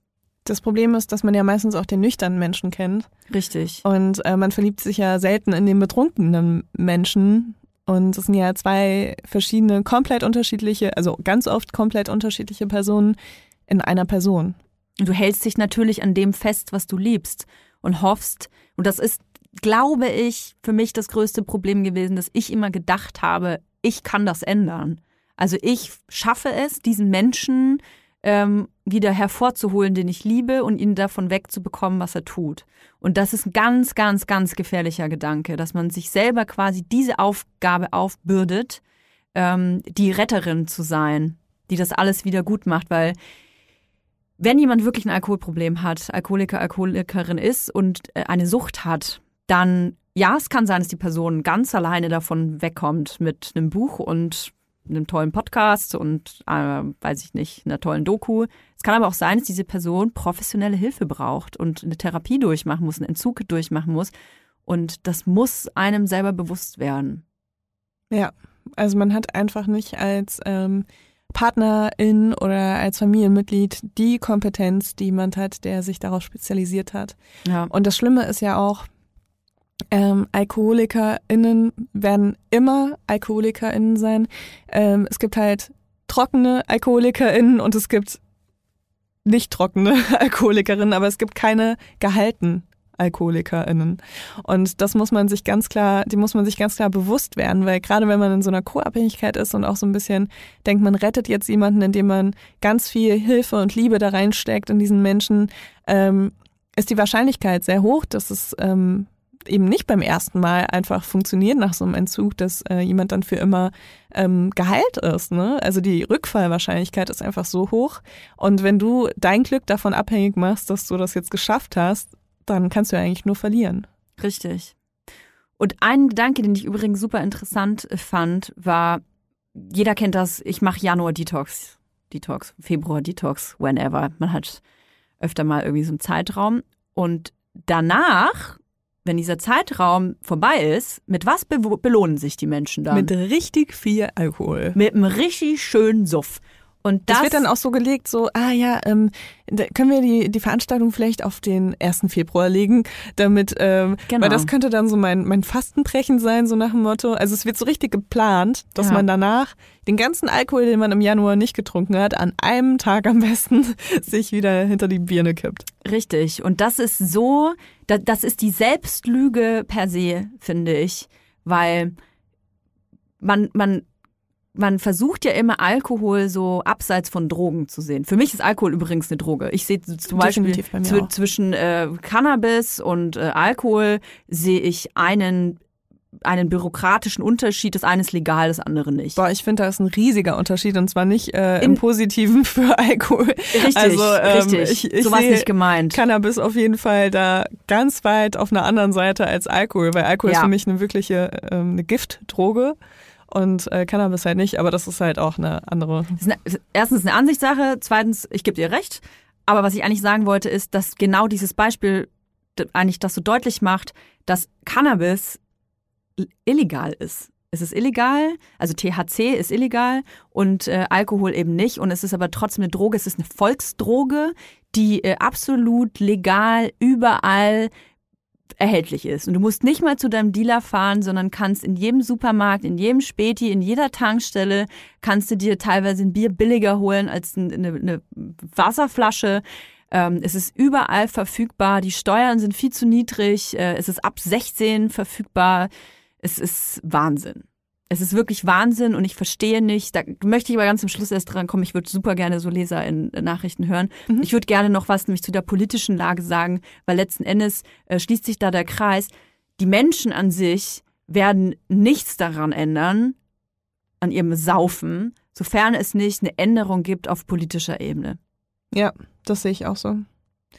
Ähm, wollen wir ein paar HörerInnen-Nachrichten vorlesen? Unbedingt. Ich lausche dir andächtig Mhm. und trinke was, aber Wasser.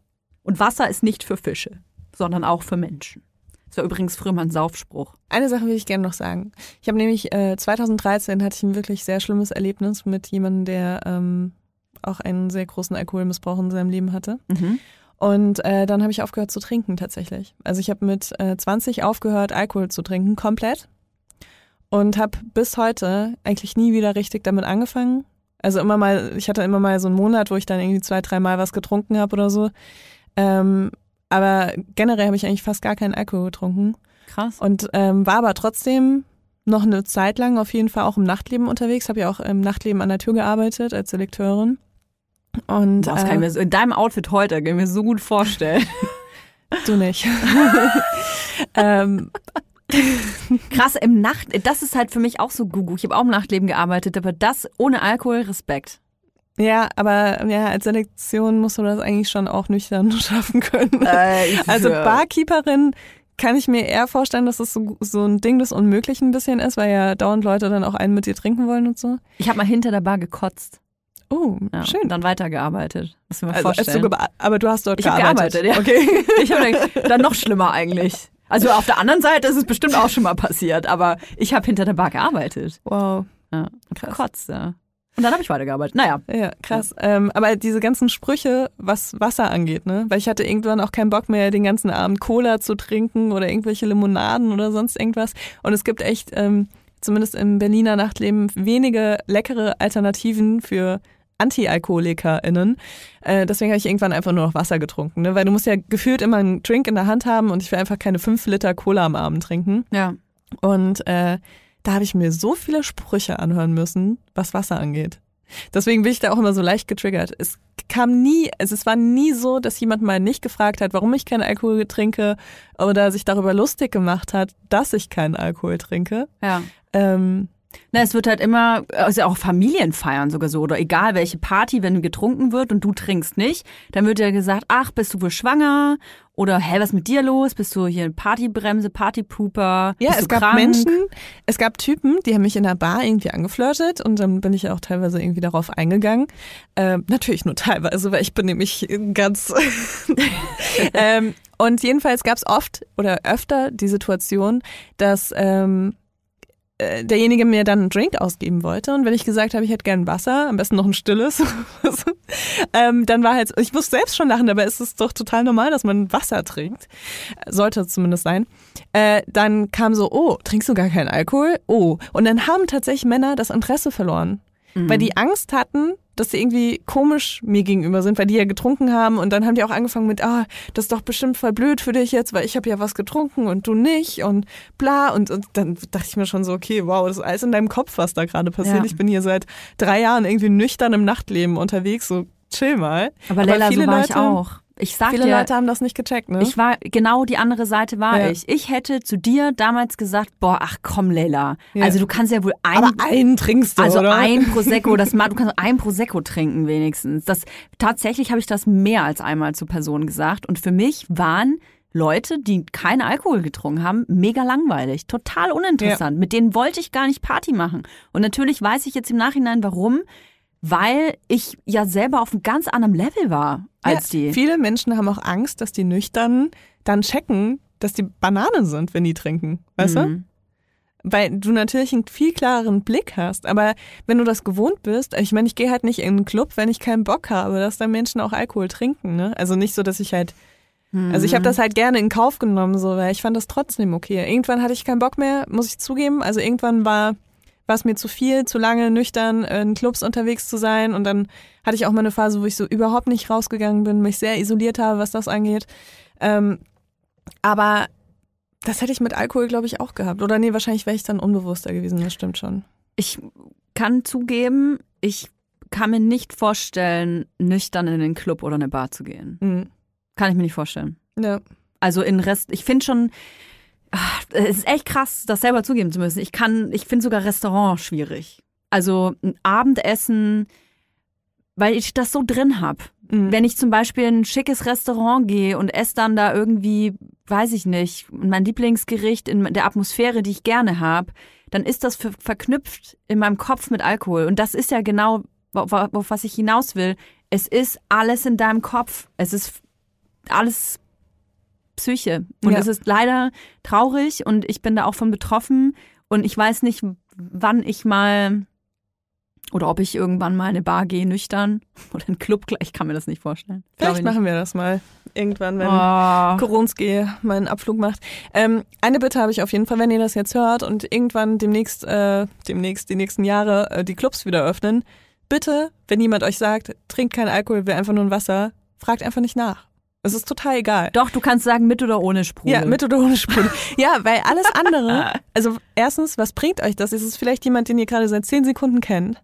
Wa warum soll dieser Mensch euch jetzt die Geschichte erzählen, wie ähm, die Person vielleicht zehn Jahre mit jemandem zusammen war, der ein krasses Alkoholproblem hatte und äh, also weißt du, sowas traumatisierendes wirklich irgendwie Ja, ja, ja. Äh, abends in einem Club irgendwie auspacken.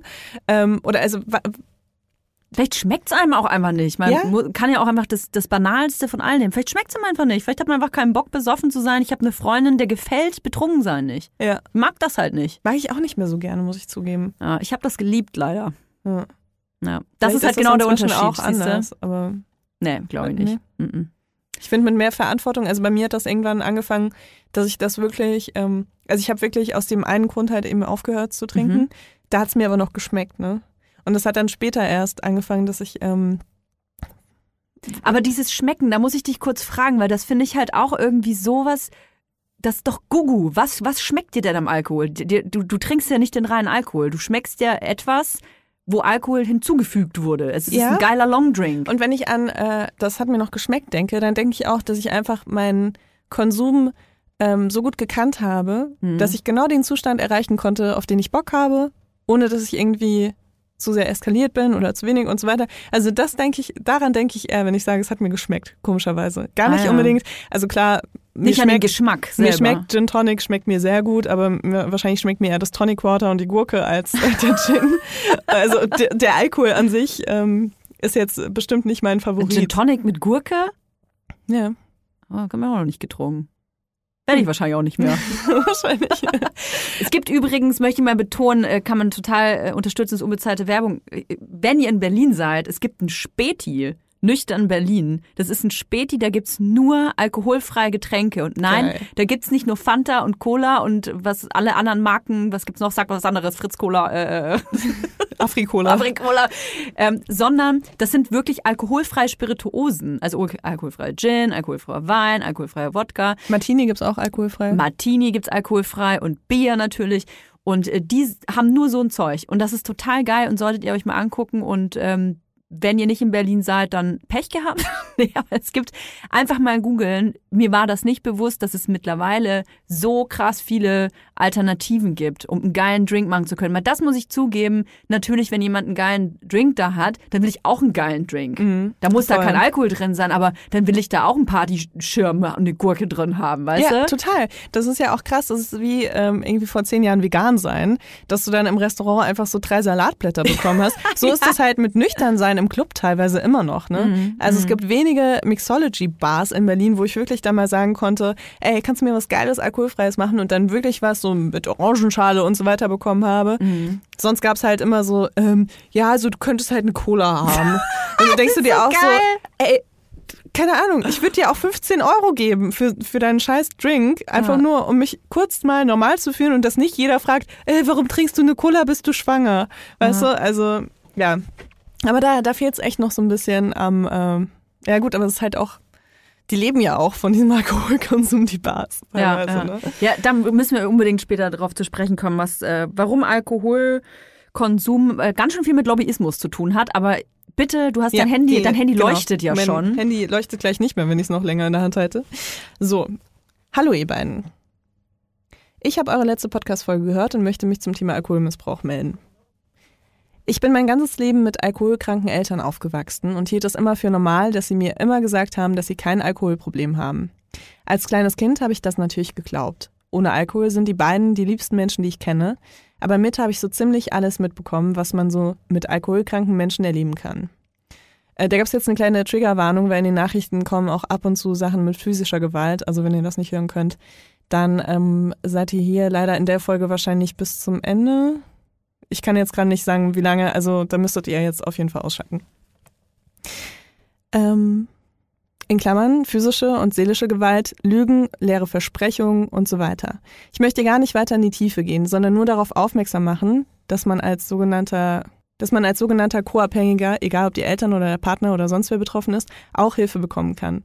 Dazu gibt es verschiedene Einrichtungen, zum Beispiel das Blaue Kreuz in Köln, diese Gruppentherapie hat mich dazu bewegt, endlich auszuziehen und meine Eltern ihr Ding machen zu lassen. Seitdem geht es mir sowohl psychisch als auch physisch deutlich besser. Dann kommt noch eine Großverabschiedung. Ähm, das, das, fand ich ganz gut, äh, dass sie darauf eingegangen ist, auch mit den Hilfestellungen, weil das vergisst man immer wieder. Gerade auch, wenn man sich um jemanden kümmert, der wirklich ein massives Problem hat, dass man selbst vielleicht auch Hilfe braucht. Ja, ich finde das auch krass mit Eltern, denn natürlich sind auch Eltern Menschen und auch Eltern können von Alkoholismus betroffen sein. Ist natürlich für ein Kind doppelt schwierig wahrscheinlich, weil man als Kind ja erstmal vielleicht gar nicht weiß, dass es Alkoholismus gibt. Man kennt die Eltern ja nicht anders. Ganz, ganz schwieriges Thema, was mich auch sehr betroffen macht. Man weiß halt manchmal als Kind nicht, dass es ähm, nicht normal ist, dass der, dass, dass jemand in der Familie immer nach Alkohol stinkt und äh, deswegen vielleicht auch ähm, aggressiv ist. Wenn ihr das hört, wenn ihr jemanden kennt, das, äh, es reicht doch manchmal, dass man ein Gefühl hat, es ist einfacher auf jeden Fall bei jemand anders ein Alkoholproblem zu erschnüffeln, zu erkennen, als bei einem selbst. Dann mal abklopfen, weil ich finde, gerade wenn Kinder mit im Spiel sind, dann müssen die Antennen wirklich an sein und da muss auch müssen auch ähm, Institutionen mit eingeschaltet werden. Ich selber habe sehr früh angefangen, Alkohol zu trinken, mit 14 Jahren. Und dann ging es jedes Wochenende so. Als ich 17 Jahre alt war, lernte ich meinen damaligen Freund kennen, der auch liebend gerne und oft zu tief ins Glas schaute. Das hat uns beide am Anfang natürlich sehr verbunden. Kurz nachdem wir zusammen waren, ging es auch schon damit los, dass er mal wieder gerne über den Durst trank. Immer dann beleidigte er mich aufs Übelste. Hure, Schlampe und so weiter. Er war nicht mehr Herr seiner Sinne und konnte sich am nächsten Tag nie an etwas erinnern. Irgendwann kam es so weit, dass er sich aus dem Nichts irgendwelche Fantasien zusammenreimte, als er betrunken war, bis er auf mich einschlug, mich würgte, mich schubste, sodass ich fiel und an einem Bänderriss erlitt und einen Bänderriss erlitt, weil er sagte, ich hätte ihn betrogen und er es mit eigenen, eigenen Augen gesehen hätte. Oh Gott. Was allerdings nie vorgefallen ist. Ich war ihm immer treu. Er drohte mich umzubringen, weil ich ihm anscheinend so das Herz brach. Er wiederholte so oft, ich bring dich um, während ich auf dem Boden lag und ihn bat aufzuhören. Er trat die ganze Zeit neben meinen Kopf. Nach der Nacht fuhr seine Mutter mich ins Krankenhaus und bat mich, niemanden, auch nicht dem Arzt, zu erzählen, was wirklich passiert ist. So eingeschüchtert wie ich war, erzählte ich niemandem davon, brach es nie zu, brachte es nie zur Anzeige und löschte, und löschte die Beweisfotos von meinem Handy. In der Ausbildung meldete ich mich krank aufgrund des Bänderrisses und den Schmerzen, sagte meiner Chefin damals nur, dass ich versehentlich gestürzt sei und mir so den Bänderriss zulegte. Danach waren wir noch einige Zeit zusammen. Es wiederholte sich andauernd. Er entschuldigte sich, sagte, dass es nie wieder vorkommt und dass er mit dem Alkohol aufhören würde. Dann kam wieder der Alkohol. Er hat höchstens zwei Wochen ohne gekonnt und das mit gerade mal 17 Jahren. Dann kam wieder das Würgen, Beleidigungen, Schläge und alles wieder von vorne. Entschuldigungen, Beleidigungen und so weiter. Irgendwann hatte ich die Kraft, mich zu trennen und selber mit dem Alkohol aufzuhören. Bis heute höre ich noch Geschichten über Bekannte, wie er immer noch säuft, eskaliert, Schläge verteilt und so weiter. Wenn er nüchtern war, war er ein sehr liebevoller, zuvorkommender, toller Mensch, der immer für mich da war und mir zuhörte, egal was war. Mich immer verstand und mir versicherte, dass er mich sehr liebte. Das Ganze ist jetzt einige Jahre her. Seitdem möchte ich nie wieder Kontakt zu Menschen haben, die auf ihren Alkoholkonsum nicht klarkommen, aggressiv werden oder nicht mehr wissen, was sie tun. Und dann noch eine große Dankesagung Tragisch.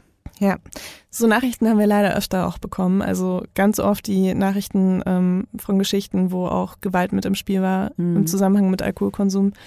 Und äh, ja, es liegt leider auch nahe, Man darf auf keinen Fall vergessen, dass es natürlich mehrere Formen von Gewalt gibt und nur weil euer Partner, äh, wenn er besoffen ist, nicht gleich zuhaut, heißt es nicht, ähm, dass es okay ist. Es kann äh, etliche Formen von psychischer Gewalt geben, von äh, sehr toxischen Beziehungen, die ausgelöst werden, auch durch Konsum, ähm, muss man hinterfragen und vor allem muss man es nicht aushalten. Man darf da nicht, man darf sich da, was die Person ja auch beschreibt, sich einschüchtern lassen ähm, oder sich vielleicht auch selber die Schuld äh, geben, sich selber da. Man versucht ja selber, sich irgendwann einzureden, dass das vielleicht doch alles gar nicht so schlimm ist und vielleicht auch wieder aufhört und so. Das Schlimme ist ja auch, hören. wenn man in so einer Co-Abhängigkeit ist, wo man sich sehr intensiv um jemanden kümmert, dann ist das ja irgendwann so das höchste Gesetz, dass man will, dass es dem anderen gut geht. Mhm. Und äh, das ist eigentlich schon so der Anfang vom Ende, weil äh, man dann natürlich seine eigenen Grenzen gar nicht mehr so stark steckt, absteckt. Und wenn man dann in eine Situation kommt, wo man sich entscheiden muss, um wen man sich mehr kümmert, um sich selbst oder um den anderen, um den man sich ja eigentlich kümmern will, Mhm. dann kann es oft dazu, äh, dazu kommen, dass man eben sich für den anderen Menschen entscheidet, Mhm. ohne dass man das überhaupt bemerkt. Weil man so das verinnerlicht hat, dass man dafür kämpft, dass es dem anderen gut geht. Und ich meine, das ist in toxischen Beziehungen auch ohne Alkoholismus auf jeden Fall oft so, dass diese Dynamiken entstehen.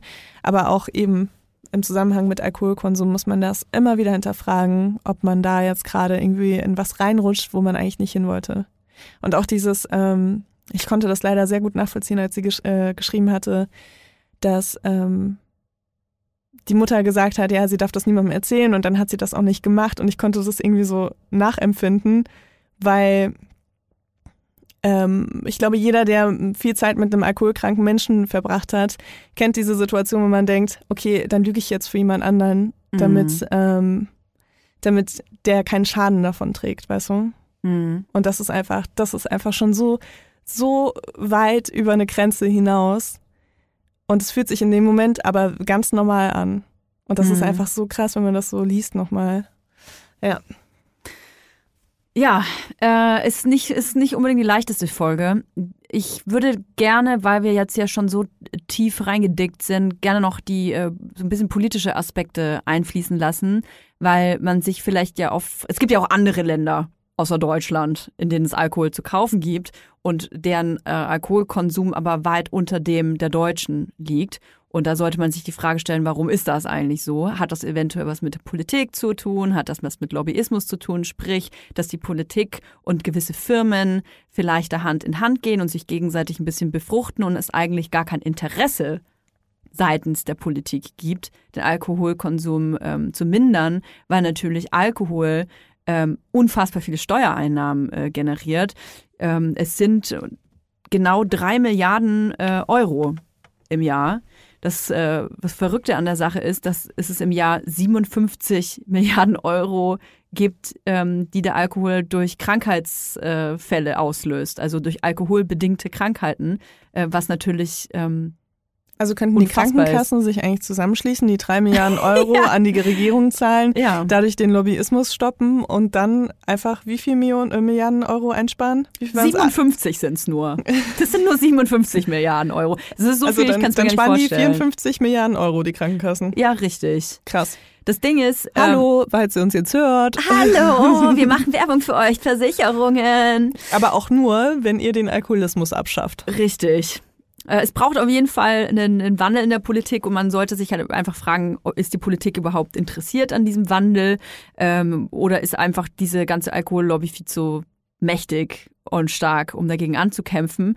Und ähm, ein Fun Fact, in der 17. Legislaturperiode hatten Mitglieder der Regierung, jetzt muss ich selber schon lachen, über 100 Mal an Veranstaltungen der Alkohollobby teilgenommen, hatten Kontakt mit Produzentinnen von Schnaps, Wein und Bier und sehr hatten in dem Fall eigentlich sehr viele äh, Gelegenheiten, um mal über dieses Problem zu sprechen, über Präventionen zu sprechen, aber irgendwie Aber irgendwie waren sie zu betrunken. aber irgendwie waren sie anscheinend zu besoffen. Und was sehr lustig ist, ein gutes Beispiel, warum oder was das vielleicht erklärt ist, dass äh, die, die Bierindustrie jährlich einen Botschafter, eine Botschafterin des Jahres kürt. Und das sind so ganz unbekannte Menschen wie zum Beispiel Steinmeier, Seehofer, Julia Klöckner, Alt, Peter Altmaier, also Menschen, die ich noch nie gehört habe. Das sind tatsächlich Botschafter des Bieres, Botschafterinnen des Bieres. Ähm, da macht es natürlich klar, dass äh, Politiker, Politikerinnen vielleicht gar kein Interesse haben. Es gibt auch tatsächlich viele Fälle, kann man einfach googeln von Politiker, Politikerinnen, die nach dem Ausstieg, ähm, vielleicht äh, nach ihrer politischen Karriere in die Wein- oder Bierindustrie eingestiegen sind. Und das ist natürlich komisch, wie das auf einmal passieren kann, dass man da auf einmal eine hohe Stellung hat. Und ähm, da sollte man drüber sprechen. Also es ist auf jeden Fall, wie man zum Beispiel in skandinavischen Ländern sieht, äh, es gibt eine Doku auf die ich mich übrigens gerade beziehe, und zwar Alkohol, der globale Rausch. Und da haben sie äh, Island als Beispiel genommen. Island hatte nämlich ein ganz krasses Alkoholproblem, auch bei Jugendlichen, also tatsächlich schon bei so ab 15-Jährigen, die sehr viel Alkohol getrunken haben und haben dann die komplette äh, Trinkkultur des Landes geändert. Alkohol war ein riesiger Bestandteil in der Kultur der Isländer, Isländerinnen und haben ähm, Aktivitätenprogramme ins Leben gerufen. Das klingt jetzt erstmal witzig, aber haben Jugendliche, Jugendlichen äh, quasi ähm, Angebote äh, unterbreitet, anstatt quasi rauszugehen und einfach zu saufen, Kurse angeboten, Sportaktivitäten angeboten und auch so Familien, äh, Familienunternehmen, Unternehmungen angeboten, haben äh, das Werbeverbot eingeführt für Alkohol. Das ist auch so eine Sache. Überall gibt's Werbung für, für, für Alkohol. Ist doch Von Menschen, die super, super glücklich sind. und super geil aussehen. und mega selbstbewusst. super selbstbewusst sind Auch ein bisschen auch erfolgreich. und ein bisschen auch erfolgreich sind, wahrscheinlich auf allen Ebenen und ähm, weißt du, dann werden auch so Sportler, Sportler, Fußballer. Fußballer, die ohne Scheiß, also Die nicht eine Saison mit Alkoholkonsum wahrscheinlich durchhalten können.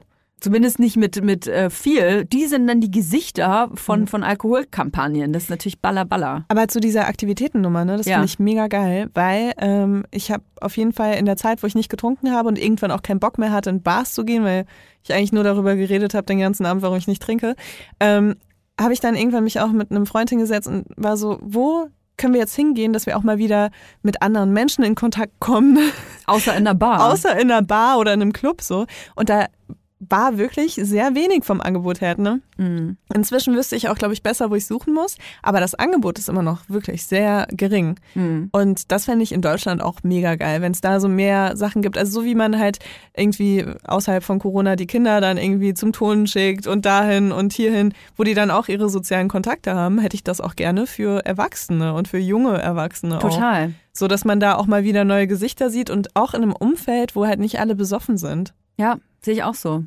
Und dann die Preise. Ich meine, ganz ehrlich, Alkohol ist spottbillig. Du kannst überall Alkohol kaufen zu den günstigsten Preisen. Das ist zum Beispiel, ähm, ich mir überlege, als ich das letzte Mal in Schweden war, da hatte ich noch nicht so viel Geld auf jeden Fall.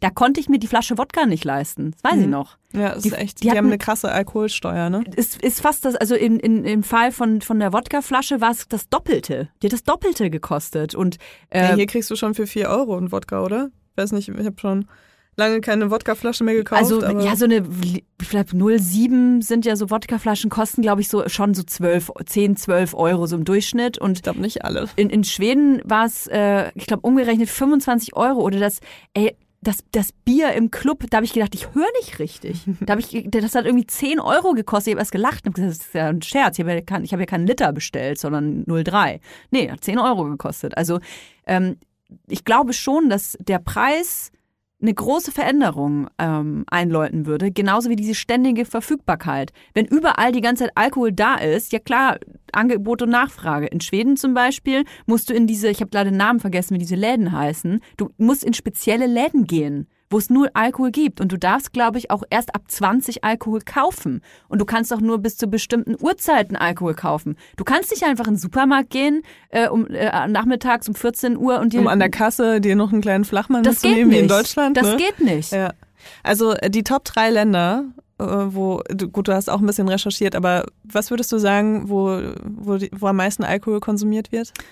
Ich habe es tatsächlich nicht recherchiert. Ähm, allein aus Klischeegründen äh, würde ich irgendwas Ostmäßiges nehmen. Russland, Rumänien, Ist nicht unter den Ukraine. Drei? Auch nicht? äh, Großbritannien. Nee, auch nicht. Wie? Soll ich dir das mal sagen? Ja. Also auf Platz eins, naja, fangen wir von hinten an. Auf Platz drei Argentinien. Aha. Hä, was saufen die denn da? Wein? Weiß ich nicht, ehrlich gesagt. Ich war noch nie in Argentinien. Rioja. Ja, so klischeemäßig, wenn man an so ein argentinisches Steak denkt oder so mit so einem Rotwein. Ja. Aber ich weiß es Okay, nicht. gesagt. Argentinien, ja. Dann Platz zwei, Norwegen. Was? Was aber, finde ich, auch irgendwie Sinn macht, weil das ist ja auch sehr lange dunkel. Aha. Ähm, und dann Platz eins, Dänemark. Wow. Ja. Wa wahrscheinlich gehen die Schweden rüber nach Dänemark zum Saufen. Die ich glaube auch. tatsächlich, dass der Alkohol dort günstiger ist. Ich äh, habe eine Zeit lang mit sehr viel Dänen zusammengearbeitet Ja, und die haben Bier. auf jeden Fall gut getrunken. Ähm, wir kriegen gerade hier eine Anmerkung aus der Redaktion, weil unser Soundmann äh, Schwede ist. Und äh, der kann gerade leider nicht selbst sprechen, weil er betrunken ist, aber sorry, musste sein. Aber er hat gerade gesagt, dass ähm, es, äh, Fehmarn ist eine Insel, ne? Ja, Deutsche. eine deutsche Insel. Ähm, da da ähm, gibt es einen Shop auf dieser Insel, ähm, der komplett äh, nur mit Schwedisch überall ist. Und dann nehmen die Schweden und Schwedinnen die Fähre, fahren extra auf diese Insel zu diesem Shop und kaufen dort Alkohol und fahren wieder zurück. Das ist schon echt krass. Überleg mal, was für ein Aufwand. Wie lange das auch dauert. So eine Fähre, die fährt ja mega langsam. A- Alles für Alkohol, ey. Ja, krass. Alles für Alkohol.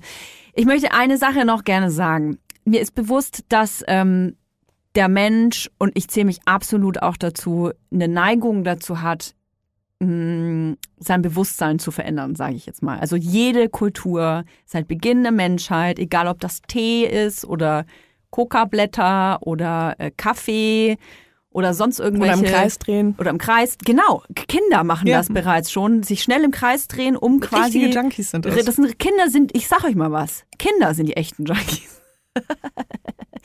also versuchen quasi, es ist menschlich, sein Bewusstsein zu verändern oder ähm, zu erweitern. Aber man sollte Man sich sagt fragen, erweitern, aber oft ist es auch einfach einschränken. oder einschränken, ja. Aber man, man sollte sich fragen, ob man die Kontrolle darüber hat. So. Und es gibt einfach Menschen, die haben keine Kontrolle mehr darüber. Und vielleicht sind auch ein paar von euch dabei oder ihr habt welche im Umkreis. Und das ist das Gefährliche daran.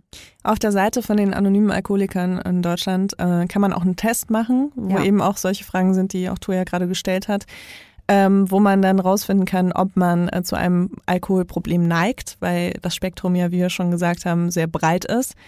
Und äh, allgemein kann ich natürlich die anonymen Alkoholiker empfehlen, weil die einen auch langfristig, auch durch die nüchternen Jahre dann hoffentlich ähm, begleiten und man hat dann immer einen Ansprechpartner, äh, einen Sponsoren, äh, den man jederzeit zu wirklich jeder Tages- und Nachtzeit anrufen kann, wenn man das Bedürfnis hat, Alkohol zu trinken. Also wenn ihr von Alkoholismus betroffen seid oder jemanden kennt, ähm, man muss es natürlich auch immer selbst wollen, dann ähm, ist das auf jeden Fall sehr zu empfehlen. Ich muss aber auch eine kleine Kritik ansprechen, weil bei den anonymen Alkoholikern gibt es ein Zwölf-Schritte-Programm.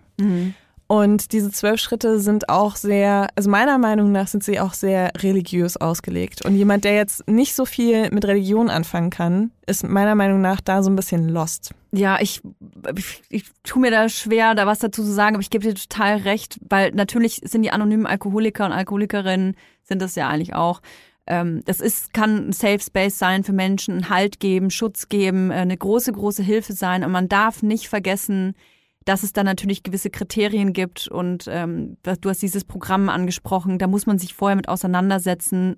Es gibt nicht nur dieses Konzept, sondern es gibt auch andere äh, Suchtprävention, ähm, Anlaufstellen für Menschen mit äh, Suchtproblemen. Wir schreiben das auch in die Show Notes, ein paar Anlaufstellen, falls ihr Fragen habt. Und eins muss klar sein: Man muss als mit einem Alkoholproblem nicht warten, bis man umkippt oder irgendwie kotzend in der Ecke liegt. Oder bis man nicht mehr funktioniert im Oder- Alltag. ja. Also das ist Ja. auch ganz wichtig. Man kann das vielleicht eher noch, solange man funktioniert, so ein bisschen ähm, aufhalten oder vielleicht mit einer Therapie starten, weil wenn man ganz Korrekt. am Boden ist, ist es so wahnsinnig schwer, da die Kraft zu finden, überhaupt wieder aufzustehen. Und man muss sich nicht dafür schämen. Es ist, ähm, es ist eine Volkskrankheit, also Alkoholismus ist eine Volkskrankheit.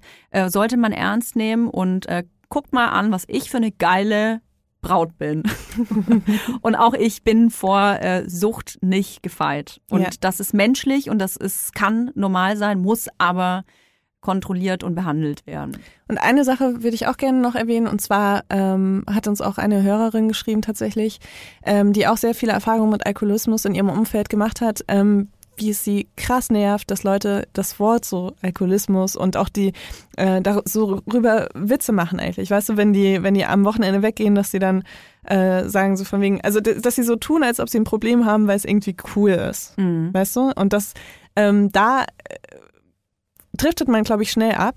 Und da sollte man sich auch immer mal wieder bewusst sein, äh, was, was sage ich gerade, was gebe ich gerade von mir und was ist eigentlich wirklich mein Problem und habe ich ein Problem und nicht nur darüber Witze machen. Das ist irgendwie, das ist irgendwie bescheuert.